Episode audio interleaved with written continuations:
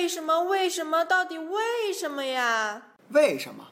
我来告诉你。Hello，大家好，这里是芝麻电台 C S M Radio 娱乐在线。到底为什么？我是于大海。有人啊叫我于博士，也有人叫我于二逼。但甭管你们叫我什么，你都可以在我们的微信公共平台芝麻娱乐回复聊天室来向我提问，也可以在我们的新浪官方微博芝麻电台跟我蛋逼。那么到底为什么高速公路要收费呢？今天我们就来讨论一下。众所周知啊，高速公路是国家为我们广大老百姓提供的一种非常便捷的公路，大大的减少了交通拥挤的状况。但是很多人却诟病高速公路的收费。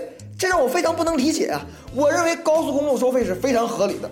大家试想一下，如果高速公路不收费，那么高速公路该如何维护呢？试想一下，你开着车在拥挤的马路上，这时你想到了附近有一条高速公路，你立马挑头前往高速公路。可是当你的车开到这条高速公路的时候，你会发现这条路还能叫路吗？简直就是土坡坡呀！凹凸不平的道路让你在开车时可以体验到失重机忽上忽下的感觉。不过这也有一个好处，就是如果你酒驾了不要紧，颠一会儿就把你的酒吐出来了。如果遇上下雨天，那就更有意思了。我保证你可以体验到沙漠野地越野赛的感觉。只要一上高速，你就可以立马把车调到最高档，要不然你肯定会陷在泥地里边一动也不能动。